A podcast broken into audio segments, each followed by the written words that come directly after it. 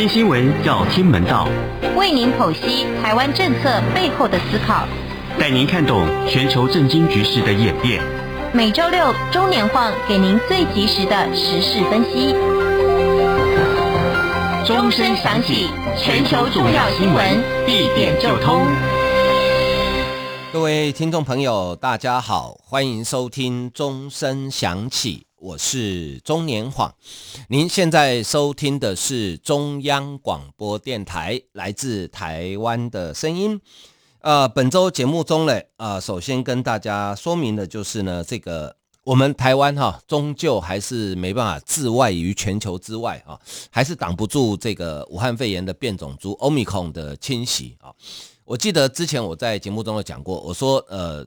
早晚都会进来，因为台湾并没有封锁国门。所以呢，只是说，呃，什么时间进来，还有进来的时候有没有造成社区传播？好，那其实 Omicron 在全世界其实还蛮吓人的哈，平均一天大概都超过两百万人确诊。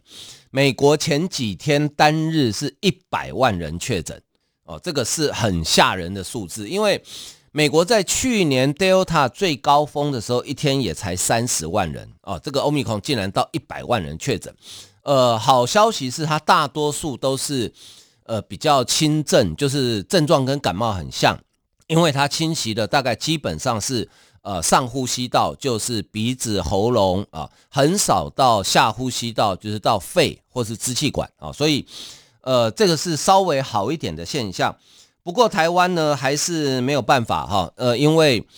呃，从桃园机场啊，目前呃累积到呃台北时间的星期五为止，已经有十二个人确诊啊。那其这十二个人里面呢，有九位呃都是跟机场呃工作有相关的，有主大多数是他们的外包的清洁公司的清洁人员，呃，有一位是在机场工作的保全，还有一位是防疫计程车的司机啊。这九位比较不令人担心，因为他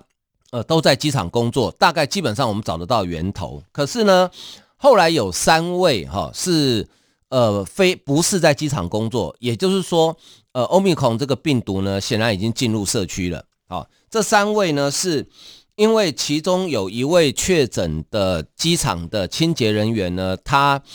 呃，是去这个中立的一个叫做金赏歌友会啊，在连续去了五天啊，有去唱歌，有去聊天，有去呃打麻将。好，我问住在中立的朋友，他说这金赏歌友会很大哦，很可怕，它是一个铁皮屋搭起来很大哦，呃，里面有唱歌，有健身中心，有跳土风舞哈，还有这个麻将间，大家打打卫生麻将哈，就他连续去了五天。好，而且呢，最比较令人更令人担心的是，这个金赏歌友会啊，在新历就是跨年的时候呢，那天晚上有办了餐会，总共办了八十二桌，也就是有八百多人去。那呃，而且呢，他只有喷酒精消毒、量体温，但是没有做实名制。好，所以呃，有三位确诊者。就是在这个金赏歌友会曾经去过的三位确诊啊，那呃这三个人后面还会不会增加更多？呃不知道啊，因为这八百多人因为没有实名制，所以呃一时之间也不是那么容易找到人。好，那现在就是歌友会呢，透过会员名册，然后尽量再找人哈。呃，希望呃不要扩散出去了哈，因为马上要过年了，好，马上要过年了哈，再加上呃这段期间其实很多海外的侨胞啊准备要回家过年，所以我们的呃每天境外移入的确诊人数，呃从个位数到十几个到二十几个到三十个到四十个啊，将来只会越来越多，因为随着回国的人越来越多啊，所以呃对医疗能量来讲，呃它是。还不到紧绷啦，但是其实会用掉蛮多医疗能量的哈，所以希望呃不要再扩散在社区里面，特别是呃像桃园机场的这个相关的工作人员，因为他们都已经完整打过两剂疫苗啊，各种品牌都有，结果通通都是突破性感染，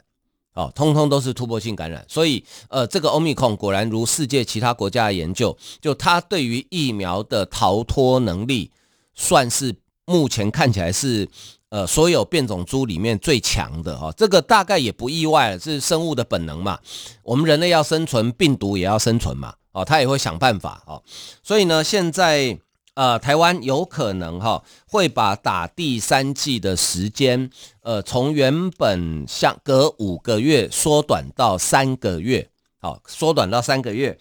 因为我们虽然台湾在第一季的涵盖率已经超过八成，但是，呃，第二季的比率相对比较低，好，第二季才六十七点七三，那第三季更低了，啊，第三季，呃，才，呃，不到百分之一，好，不到百分之一，啊，所以，呃，如果你，呃，这个还没有打第二季的，赶快去打，好，那，呃，打了第二季了，已经隔了超过三个月，呃，甚至更长的时间，那。可以准备去打第三剂啊，这个是呃目前 Omicron 在台湾的状况哈，跟世界其他国家比较起来，我们算是控制的还不错的哦。因为你想想看，美国刚刚讲过单日最高曾经一百万人确诊，英国也有差不多二十万人，哦，连人口只有九百万的以色列。都破万人确诊单日。哦，所以，呃，其实而且以色列是已经打第三剂的哦，以色列是全世界最早开始打第三剂的哦，哦，所以，呃，这个病毒真的是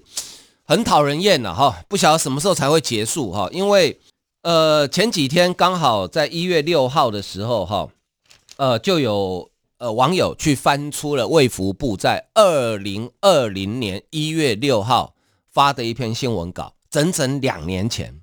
当时卫福部发的新闻稿内容是这样子说，在中国的武汉附近，哈，武汉地区出现了不明不明感染源的肺炎，好，那已经确定不是 SARS，也不是 MERS，好，那我们呢，台湾呢会针对这个事情呢做好防疫工作，哈，绝对不会掉以轻心。整整两年前的文章，结果没想到这个病毒搞了我们全世界两年，哈。还没结束，真的不晓得什么时候才会结束啊！那希望它快点结束啦，希望它快点结束。好，这个是关于台湾的呃最新的呃疫情哈，最新的疫情的报道哈。那另外呢，这个台湾在明天一月九号星期天，呃，也有两项这个重要的选举活动啊，一个是台中市第二选区啊，台中市第二选区。呃，它这个选区呢，包括了五个行政区啊，包括了呃沙鹿、龙井、雾峰、乌日，还有大肚啊，他们要进行立法委员的补选。那目前呢，这个比较领先的两位啊，是呃民进党提名的林静怡，还有国民党提名的严宽恒啊。那最后呃，可能真的要呃到票开完才知道谁谁会赢，谁会输啊。那另外呢，台北市的第五选区。啊，中正区跟万华区也有针对无党籍立法委员林长佐的罢免案，哦，也有针对这个罢免。这个是呃，台湾在一月九号星期天啊将举行的比较重要的呃选举哈。这个选举呃很有意思哈，就是呃，民进党几乎是用。呃，全党的力量啊，在支持林静怡跟林长佐啊，那反而国民党好像有点放牛吃草的感觉哈，有点放牛吃草，就是呃，候选人本人当然很努力了哈，但是呃，整个党中央党机器好像没有什么在动啊，好像没有什么在动哈，我觉得这个是呃比较特别的地方，当然这个跟呃整个国民党中央的评估啦哈，还有呃整体的这个。整体的他的对于呃政治氛围的判断哈，那这个判断错还是对哈？呃，目前看起来，如果以他对公投的判断，呃，显然是错的啊，显然是错的哈。好，这个是关于呃台湾呃在一月九号呃明天即将会举行的这个呃重要的呃选举活动哈。那其实这个选举活动呢，原来是可以不用发生的啊，原来是可以不用出现的哈，但是呃没有办法哈，就是。呃，有时候民主就是这样子哈。民主，我常常在讲，民主不是最好的制度，好，它不是最好的制度，也不是呃，应该是这样，就是说，民主它不是最有效率的制度哈。有时候你甚至会觉得说，呃，会浪费一些时间，浪费一些社会资源哈。但是呢，呃，民主是目前到目前为止哈，全地球的人类呃能找到的最适合我们的制度啊。它有很多缺点。啊，但是呃，你找不到比它呃更好的制度啊，这个就是呃民主制度的呃特色了，好，民主制度的特色了，好，好，那这个是关于台湾的重要的呃事情哈。另外呢，这个我不晓得，呃，我们现在线上的听众朋友哈，中国以外的听众朋友了哈，呃，有没有人在用这个？呃，小米的手机啊，小米的手机啊，因为小米本身在中国，在华为被制裁之后呢，哈，呃，小米的手机在中国的市占率其实蛮高的哦，哈，它可能是呃，算是市占率前几名的手机哈。那在台湾也有人也也卖的还可以啊，为什么呢？因为它相对比较便宜啊，呃，功能还不错，然后呢，呃，相对比其他的。呃，主要品牌呢都来得更便宜一点，好，这个是呃小米手机的特色。可是呢，呃，我记得在去年九月的时候啊，立陶宛，呃，立陶宛的国家安全资讯局呢，呃，针对小米在立陶宛出售的一款手机，啊，呃，它叫做 Mi，Mi 就是小米的英文缩写 Mi 哈 M I T 十的五 G 版的手机，好，五 G 版的手机，它去做了资安的。检验，结果发现，哎，不对哦，哈，呃，立陶宛国家资讯安全局他们检验的结果是说，呃，小米这个 T 十，哈，呃，五 G 版的手机呢，它针对一些关键字，啊，它针对一些关键字啊，呃，它会，呃，使用者呢，如果看过或查阅过这些关键字，不管你是上网还是，呃，这个搜寻呢，它会把这个相关的资料哈回报给。呃，小米的这个伺服器，好，回报给小米的伺服器，好。那我们台湾的 NCC 国家传播通讯委员会，呃，在收到立陶宛的注意到立陶宛的这个结论之后呢，啊，NCC 呢当场哈，呃，就去问了这个台湾的小米总代理，因为小米在台湾有总代理啊，去问了台湾的小米总代理，结果小米总代理说，呃，没有，他说这一款，呃，这款手机呢。呃，台湾版的跟欧洲版的是不一样的软体啊，可是呢，NCC 后来还是想说，呃，请第三方公证单位检验一下比较保险哈，结果就请了第三方公证单位检验。去年十月的时候，那最近呢，检验报告出来了哈，呃，是有的哈，是有的哈，就是说，呃，它哪一些关键字呢？总共它有两千多个关键词啊，包括像呃西藏自由。六四事件，呃，民进党蔡英文啊，PTT 八卦版，还有香港独立媒体啊等等这些关键字啊，甚至连这个竞评啊，习近平的竞评啊，都会列为关键字。呃，它是透过七款小米手机本身内建的 App，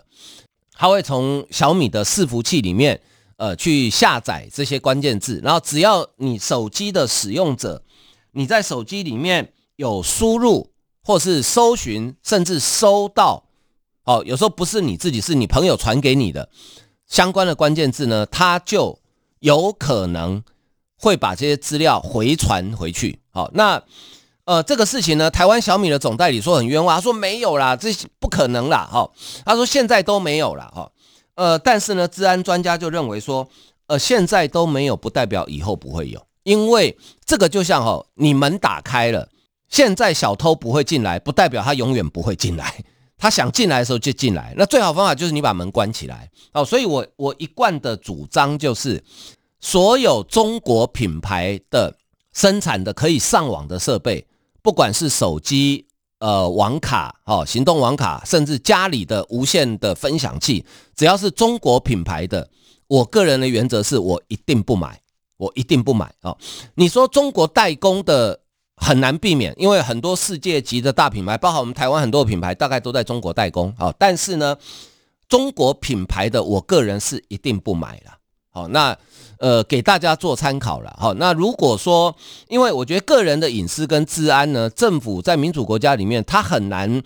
除非有明确的证据说这个产品会影响到呃国家安全啊，或是对呃社会秩序有不好的影响。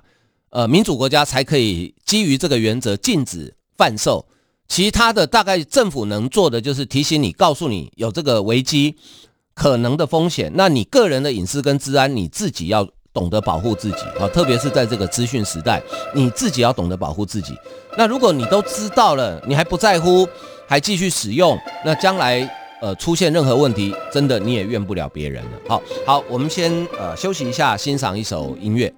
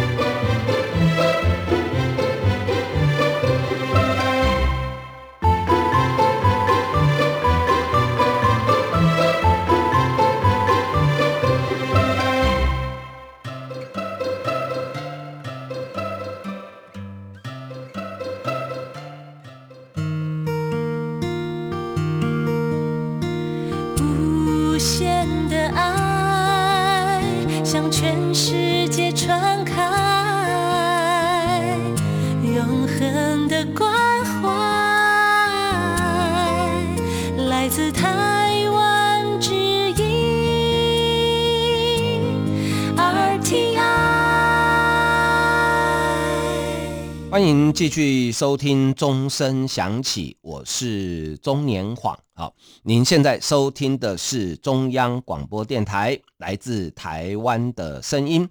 好，呃，接下来我们关心这个在啊、中欧最北部的国家立陶宛。好，我们知道，呃，立陶宛在去年开始啊决定。呃，跟台湾呢这个加强外交关系啊，所以呢，呃，已经我们去年底我们在立陶宛的首都，呃，设立了一个台湾代表处啊，台湾代表处在立陶宛的首都叫呃维尔纽斯，成立了台湾代表处啊。那立陶宛呢也打算在今年初的时候在台湾也成立立陶宛代表处啊。呃，结果呢？中国当然很生气啊，生气气啊，哈，就开始利用各种手段哈，除了对立陶宛自己的、对立陶宛国家的制裁以外，哈，他也开始去呃利用他的意图哈，试图利用他的经济实力跟市场来呃影响美国、欧洲其他的国家哈。说你们不可以买立陶宛的产品哦，要不然以后你如果买立陶宛的零组件生产的产品哦，以后可能没办法卖到中国等等啊。呃，对立陶宛来讲，这个人口只有两百七十万的国家，的确压力很大，好，压力很大啊，因为他们的呃经济出口有一大部分是卖到中国去啊，呃，所以呢，这个立陶宛的总统。叫做瑙塞达，好，瑙塞达，好，他在前几天接受他们的广播公司的访问的时候，他说呢，呃，他说哈，呃，我会认为不是开设台湾代表处有错，而是而是以台湾为名有错，这件事我没有被咨询过，好，这件这句话一出呢，引起立陶宛的政界哈一阵哗然，好，一阵哗然。呃，大很多人就猜测说，诶，是不是呃立陶宛哈要对呃这个台湾代表处呢，是不是要求改名或怎么样？哈，那可是呢，立陶宛的外交部长的兰斯伯吉斯的发言人叫库列旭叶内哈，他说，呃，立陶宛政府期待与台湾发展商务、科学技术与文化关系。呃，立陶宛与台湾人民因为共享价值观及基于创新的开放活力社会而亲近。立陶宛政府期待，呃，双边有更多接触。他说，支持民主与人权等普世价值是现任执政联盟订定协议的一部分，也是政府施政规划的重要内涵。好，那瑙塞达呢？这个事情呢？结果他在前呃台北时间的六号凌晨，哈，呃，又在他的推特。呃，又发了一个文章，哈，呃，他这个文章呢，可能是因为被批评了几天之后啊，呃，被批评了几天之后呢，他的文章内容是这样讲的哈。脑塞达认为哈，呃，他说呢，这个因为用台湾的名字哈，对立陶宛跟中国关系产生非常强烈影响，现在我们必须处理后果。结果，呃，脑塞达讲，他说，我一直以来都支持促进立陶宛与台北的经济关系。双方互设非外交的贸易办事处。不过呢，他也特别强调，立陶宛是一个主权国家，尊重国际承诺，有权跟世界上其他国家与地区建立联系啊。感觉上这个说法好像又有一点点回应，因为被批评了，被国内的强烈批评之后呢，哈，呃，开始做一些修正啊。那立陶宛的。呃，宪政制度呢是比较呃，可能对台湾人来讲是比较特别的哈。我们知道世界上民主国家主要的宪政制度大概就是总统制、内阁制，好像呃法国有双首长制，很特殊。好，那立陶宛叫做半总统制，啊，它的宪政制度很特殊，它的总统呃任命总理跟内阁，但是呢，总理跟内阁呢互相不隶属于总统。好，那内阁总理。负责处理内政，但是总统对外交有监督权，同时他代表立陶宛出席欧盟的高峰会好。但是现任总统瑙塞达跟总理席莫尼特曾经是二零一九年竞选的对手，好，那他们两个不同党。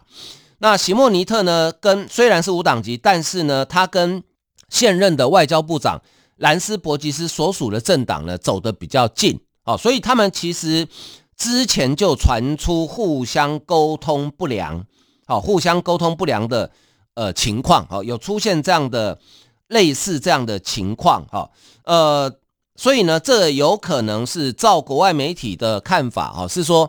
呃，这种外交对外交路线的看法不同，哈，这种事情在半总统制的国家很常见，哈，那针对这件事情呢，我们的外交部，呃，当然不会讲话，哈，因为外交部。我们不宜针对呃他国的内政事务发表任何的谈话哈，只说呢，外交部只是一直强调哈，说这件事情最该被谴责的是中国，而不是台湾或是立陶宛，因为中国是不照呃这个国际的规矩来哈。那瑙塞达总统讲了这个话之后呢，立陶宛的国会跟他的内阁其实呃反弹颇为严重哈，呃他的议长叫西米利特说。他不同意瑙塞达的发言，反问为何瑙塞达在呃这个中国施压之后才做这样子的批评啊？然后呢，这个这个立陶宛籍的欧洲议会的议员叫做呃马尔德科里聂哈马尔德科涅，他说在中共批评立陶宛是狗之后，我们可悲的总统竟然建议我们屈服，在搞什么啊？啊，呃，立陶宛的。呃，媒体叫做 Delphi 报道哈，国会的议长西呃西米利特跟总统持相反的意见，他不认为让台湾以台湾为名在立陶宛设立代表处是个错误，也不认同瑙塞达对执政内阁外交政策的批评。他强调，价值外交的不同在于，当你决定如此，不会轻易转向，而且也很少见到在决定采纳几个月之后才出现批评。他说，这个案子在去年八九月就已经讨论啊。就已经决定，而且当时甚至没什么人讨论。就你脑塞达当时没意见，现在中国施压之后才说你没有被征询，他认为这个说法哈，他没办法接受。那去年曾经来台湾访问的立陶宛国会友台小组的主席马尔德基斯说：“我不同意我的总统。”他说：“支持台湾民主是正确的，即使这很困难。”立陶宛总统应该跟我一样，为勇敢面对中共威胁的国家而感到自豪，跟台湾站在一起。好，那这个是关于立陶宛总统的发言，在他们的国内引起呃极大的争论，好，引起极大的争论。那事实上，这样的现象，我们的涉外人士也有所掌握，好，其实也有所掌握。好，那呃，我们当然一个观察的指标就是今年初立陶宛。呃，在台湾设的代表处呢，第一个，呃，会不会没有理由时间拖延很久啊？第二个就是，呃，派来的层级是什么样的人？再再来就是代表处的名称哦，会用立陶宛驻台湾代表处，还是立陶宛呃台湾经济文化代表办事处等等哈，这个都是观察的指标了哈。不过呢，呃，台湾对立陶宛当然不是只有口头上的声援哈。台湾对立陶宛，因为我们知道它受到中国的贸易无理的制裁，所以呢，呃，我们不止呃买了立陶宛的啤酒、巧克力哈，甚至它的兰姆酒外销到中国被退货，结果我们台湾烟酒公司呢啊很霸气说，我全买了。哦，我们把它给全买了啊！那当然这样子还不够哈。那我们的也成立了一个两亿美元的这个呃中东欧的投资开发基金哈，呃已经正式成立了哈。那主要呢就是希望能够跟立陶宛啊，跟立陶宛能够有一些产业的合作跟投资哈。这个是由我们的。呃，立驻立陶宛的代表黄君耀正式正式宣布的哈，在邀集了立陶宛的二十多家媒体开线上记者会，正式宣布哈，设立两亿美元的中东欧投资基金啊。那主要目前初步锁定的是半导体、呃，镭射头等等的产业哈，因为立陶宛生产的镭射头是品质一流的。呃，荷兰的 SMO 就是做呃晶圆半导体晶圆机台的那家 SMO，它的。及紫外光机的镭射头啊，绝大多数都是立陶宛生产的，好，所以立陶宛镭射头品质是非常好的哈。另外呢，呃，我们现在除了我刚刚讲的哈啤酒、兰姆酒、巧克力以外呢，我们对于立陶宛的肉类制品、牛奶制品，好，也都开始在做接洽哈。只要我们的呃，我们国家的态度非常清楚，只要符合 WTO 的规范。呃，通通准予进口，因为我们跟立陶宛都是 WTO 的会员国。好，那事实上民间呢早就已经呃有在做，比如说有电商业者哈，可能再过一阵子就会在台湾呃成立一个立陶宛的电商专柜啊，就是电子商务，让大家很方便呃上网呃就可以买到立陶宛的产品哦。这个我想都是。我们对立陶宛，呃，用实际行动表达我们的支持。好，那事实上，立陶宛呢，呃，也不是这个，呃，也不是只有挨打哈。他们现在对于中国哈这种违反世贸原则的活动呢，已经备妥文件，准备向 WTO 法院控告。好，控告。根据俄罗斯的卫星通讯社的报道。立陶宛企业因为中国采取行动而面临的问题呢，相关资讯已经进行啊系统化的整理，同时提交给欧盟执委会。欧盟执委会可以根据这一些材料诉诸世贸组织的法院。好，那到时候呃，如果呃真的呃提告的话，哈，我觉得就是大家到法院见了哈。那事实上呢，我觉得中国这次呢有点点呃自不量力哈，呃玩太大了哈。